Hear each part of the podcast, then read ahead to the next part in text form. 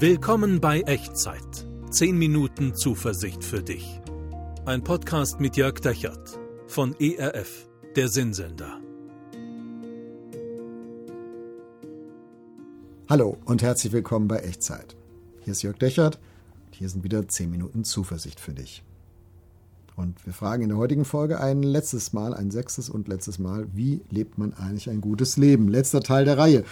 Und nochmal die Einladung, wenn du von den letzten fünf Folgen eine verpasst hast, hör oder schau dir die am besten nochmal an. Dann hast du so das Gesamtpaket von diesem großen Thema, das ist ein großes Fass, ein wichtiges Thema, mit dem man sich auseinandersetzen kann. Fünf Teile haben wir schon gehabt. Also ich wiederhole nochmal. Teil 1, gutes Leben kann man lernen. Teil 2, wer dich begleitet, bestimmt deinen Weg. Teil 3, wer dir hilft, die richtigen Weichen zu stellen. Teil 4, warum ein gutes Leben lebenslanges Lernen bedeutet. Teil 5, wer anderen Gutes will, ist Gottes Freund. Hey, was soll jetzt noch kommen, sagst du vielleicht? Was soll denn in 6, Teil 6 noch kommen? Heute schauen wir wie in einer Zusammenfassung nochmal drauf, wo kommt das eigentlich alles her? Wo kommt eigentlich die Kraft her, so zu leben? Wo kommt eigentlich das innere Wollen her? Auch dann, wenn alle um dich herum vielleicht so ganz anders drauf sind. Wo kommt die Kraft her, wenn das gute Leben streckenweise einfach auch mal richtig anstrengend und schwierig ist? Woher nimmst du den Mut, Nein zu sagen zu unethischen Abkürzungen und zu Irrwegen? Woher nimmst du die Hoffnung, dass sich das lohnt, dein Leben nach dem auszurichten, was Gott als gutes Leben bezeichnet? Also, heute schauen wir hin, wo wird das gute Leben eigentlich geboren? Wo wird dein Lebensstil eigentlich gesät? Und wir schauen ein letztes Mal mit dieser Reihe ins alttestamentliche Buch der Sprüche. Das, was der König Salomo damals aufgeschrieben hat, vielleicht kennst du die Geschichte, er hat sich von Gott mal ein besonderes Maß an Weisheit gewünscht, darum gebetet und er hat es auch bekommen. Und er hat so seine Weisheiten, seine Erkenntnisse aufschreiben lassen für seine Nachkommen. Und heute schauen wir in diese Aufzeichnung rein, Sprüche, das Buch der Sprüche im Alten Testament, Kapitel 4, die Verse 23 bis 26. Da heißt es wie folgt, ich lese es dir vor. Behüte dein Herz mit allem Fleiß, denn daraus quillt das Leben. Tu von dir die Falschheit des Mundes und sei kein Lästermaul. Lass deine Augen stracks vor sich sehen und seinen Blick gerade ausgerichtet sein. Lass dein Fuß auf ebener Bahn gehen und alle deine Wege seien gewiss. Vier Empfehlungen von Salomo, ausgehend von dem Ort, an dem dein Lebensstil gesät wird. Und meiner auch. Der Ort, an dem ein gutes Leben geboren wird. Das Herz. Vers 23. Behüte dein Herz mit allem Fleiß, denn daraus quillt das Leben. Und im hebräischen Denken ist das Herz nicht ein Organ, das Blut durch den Körper pumpt. Das ist unsere medizinische Sicht heute. Nein, damals im hebräischen Denken war das Herz so etwas wie der Personenkern, also da, wo dein Willen zu Hause ist, dein Wesen, dein Gemüt, deine Identität, dein Ich. Deine, dein, dein, also kurz könnte man sagen, wer du bist, was du willst und was dir wertvoll ist im Leben wer du bist, was du willst und was dir wertvoll ist. Das ist das Herz.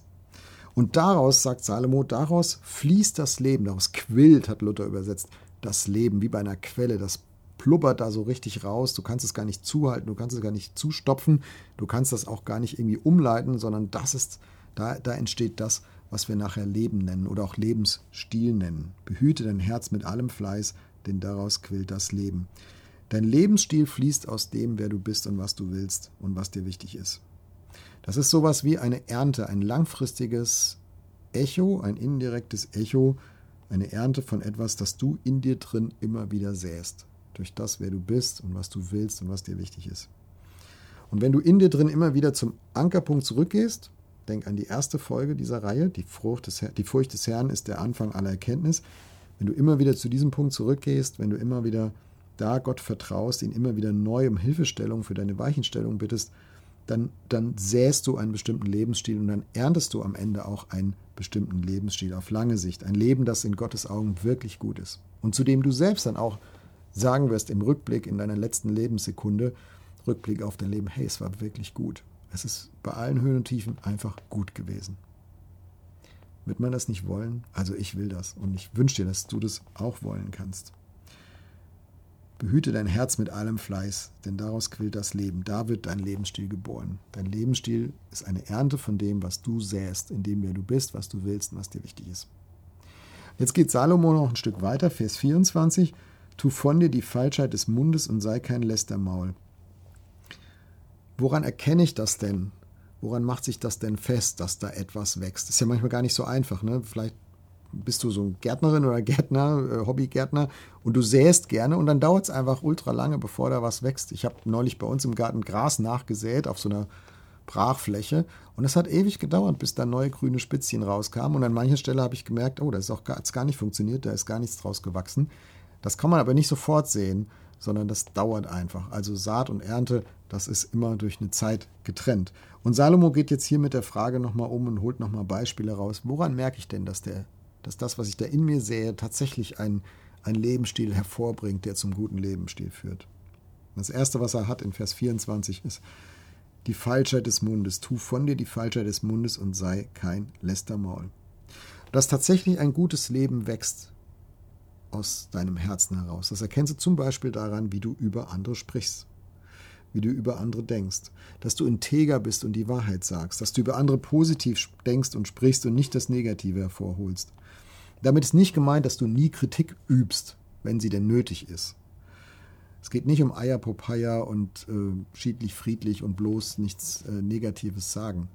Nein, eine faire sachliche Kritik ist total wichtig. Auch ist auch von Christen und unter Christen wichtig. Aber wenn du andere kritisierst, dann tust du das aus einer inneren Haltung des echten Wohlwollens heraus. Denk an die letzte Echtzeitfolge. Wer anderen ein Freund der anderen ist, der ist auch Gottes Freund.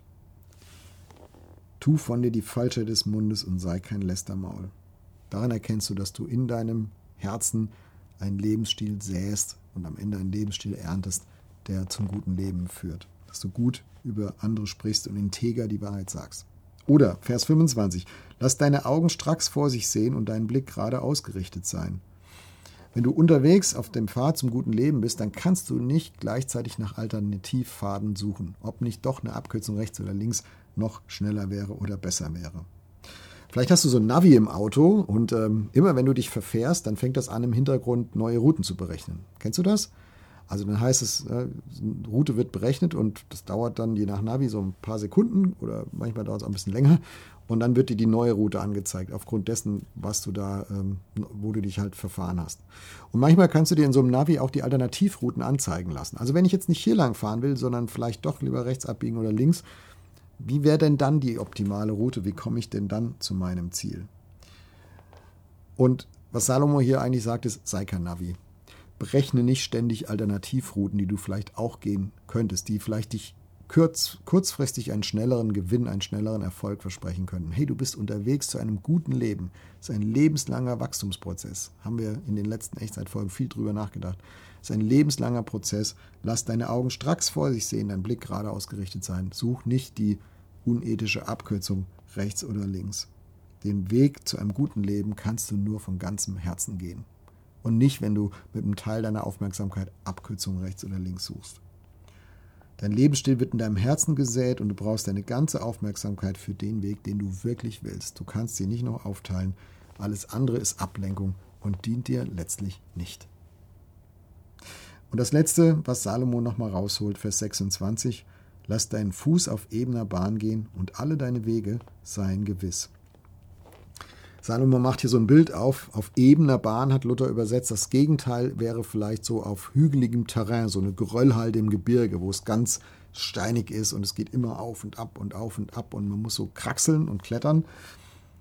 Und Salomo sagt hier, hey, kraxel nicht, kletter nicht, lass deinen Fuß auf ebener Bahn gehen und alle deine Wege seien gewiss. Also nimm keine Abkürzung, bleib dran, gerade nicht auf Abwege, sei es, weil die falschen Freunde falsch abbiegen oder weil du in deinem Herzen neidisch wirst auf andere, die es vermeintlich besser haben als du, bleibe auf ebener Bahn. Und alle deine Wege seien gewiss. Also mach das bewusst, lebe bewusst. Wir reden ja von Lebensführung. Also nicht dein Leben führt dich, sondern du führst dein Leben. Stell dir vor, dein Leben ist ein Hund und du hast eine Leine in der Hand, dann bist du der, der den Kurs bestimmt. Lebe bewusst, führe dein Leben. Dein Lebensstil wird in deinem Herzen gesät und ihn wachsen zu lassen. Es braucht ganz viel Geduld und Gottvertrauen und sich einlassen, Gelassenheit auch, bewusste Hilfestellung, Hilfestellung von dem, der dich berufen hat, ein gutes Leben zu führen, Gott, der dich begleitet als Coach, als Trainer, als Mentor. Über all diese Sachen haben wir gesprochen in dieser kleinen Echtzeitreihe. Er ist dein Begleiter. Er ist dein Freund. Und Salomo fordert dich auf, vertraue bewusst darauf, sei auf allen deinen Wegen gewiss, dass Gottes Herz für dich schlägt. Wir haben viel darüber nachgedacht, was ein gutes Leben bedeutet und wie man gutes Leben lernen kann in den letzten fünf Echtzeitfolgen und auch in dieser. Und vielleicht, ich hoffe, es war für dich eine wesentliche Ermutigung dabei, dieses Leben zu suchen, diesen Weg zu gehen. Und ich möchte dich einladen, heute zum Abschluss dieser, dieser sechsteiligen Reihe mit mir zusammen dafür zu beten und Gott das mal auszudrücken, was du wirklich willst. Und das Gott mal zu sagen, was du in deinem Inneren, in dem wer du bist und was du willst und was dir wertvoll ist, also in deinem Herzen, was du da sehen möchtest. Und ich glaube, dass Gott das ehren wird, wenn du von ganzem Herzen sagen kannst, Gott, ich will das gute Leben, hilf mir da reinzuwachsen, hilf mir da drin zu gehen auf diesem Weg. Wie wäre es, wenn wir das miteinander beten? Und wie immer bei Echtzeit, bete gerne mit mir. Sprich gedanklich die Worte nach, die du mich sagen hörst und machst zu deinem Gebet. Gott wird es ernst nehmen, Gott wird es ehren. Und vielleicht auch, wenn diese Echtzeitfolge vorbei ist, du kannst dieses Gebet auch in den nächsten Tagen immer mal wieder wiederholen mit deinen eigenen Worten, egal wie unvollkommen das sein mag. Ich glaube, dass es was verändern wird und was verändern kann auf deinem weiteren Weg. Lass uns beten. Gott, du siehst all die Herausforderungen, in denen ich drin stehe. Du siehst das, was ich schon gegangen bin an Weg und du siehst, was vor mir liegt. Und du siehst sogar das, was ich selbst noch gar nicht sehen kann. Und ich will dir heute sagen, ich will dich mehr als alles andere. Ich möchte das gute Leben, aber vor allem möchte ich dich.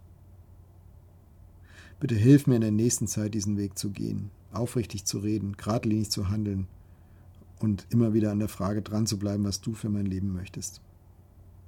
Danke, dass dein Herz für mich schlägt. Amen. Wenn du magst, schreib mir gerne, in welche Situation rein du das hier gebetet hast. Oder was du jetzt nach dem Gebet, mit dem Gebet in den nächsten Tagen erlebst. Ich würde mich total freuen, von dir zu hören. Du kannst es unten in die Kommentare schreiben oder per E-Mail an echtzeit.erf.de. Auf diesem Weg zum guten Leben, im lebenslangen Lernen, in dem wir unterwegs sind, möchte ich dir gerne eine Gewissheit mitgeben und Gottes Segen. Hier ist die Gewissheit. Dein Lebensstil ist das äußere Echo deines inneren Wollens. Und wenn du in dir Gottvertrauen sähst, dann wirst du ein gutes Leben ernten. Und hier ist der Segen Gottes für dich auf diesem Weg. Der Herr segne dich und behüte dich. Der Herr lasse sein Angesicht leuchten über dir und sei dir gnädig. Der Herr erhebe sein Angesicht auf dich und schenke dir seinen Frieden. Amen. Das war Echtzeit. Zehn Minuten Zuversicht für dich. Ein Podcast mit Jörg Dechert von ERF, der Sinnsender.